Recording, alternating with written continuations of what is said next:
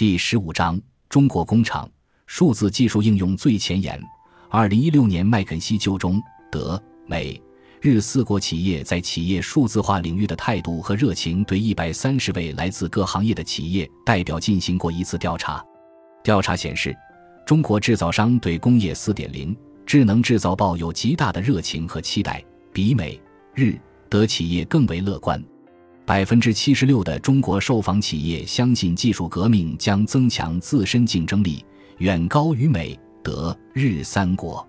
而且，中国民营企业最为乐观，百分之八十六的民企认为技术革命有利于提升竞争力，而国企和跨国企业相对保守，分别为百分之六十八和百分之七十三。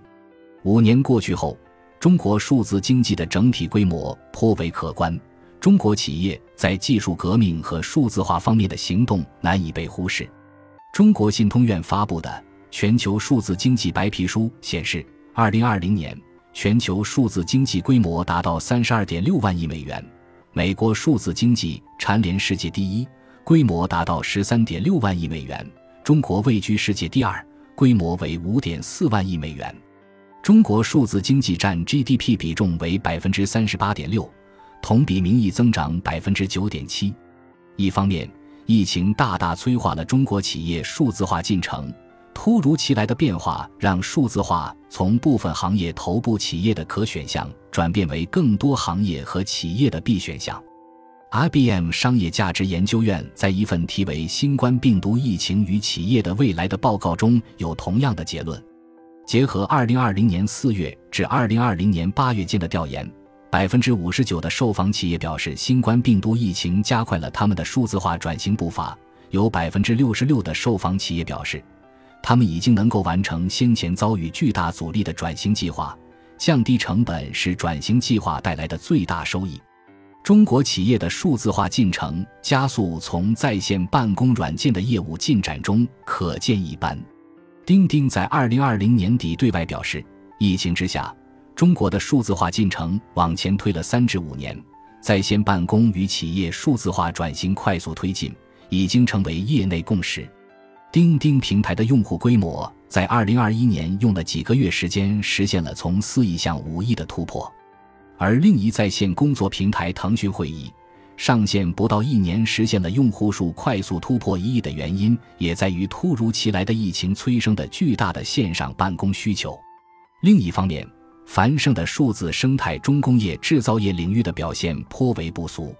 以世界经济论坛和咨询机构麦肯锡联合评选的灯塔工厂为例，到2021年，这是一个覆盖了近百家世界一流制造工厂的体系。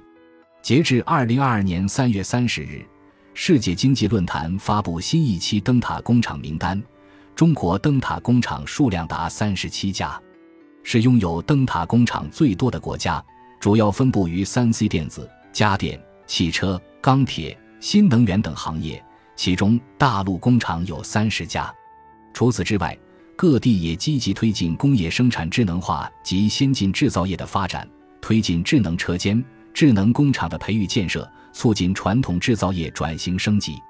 以浙江为例，该省近年来积极探索未来工厂建设，自二零一五年开始，截至二零二一年六月数据。已累计实施国家智能制造试点示范和新模式应用项目六十一个，打造省级数字化车间智能工厂二百六十三家。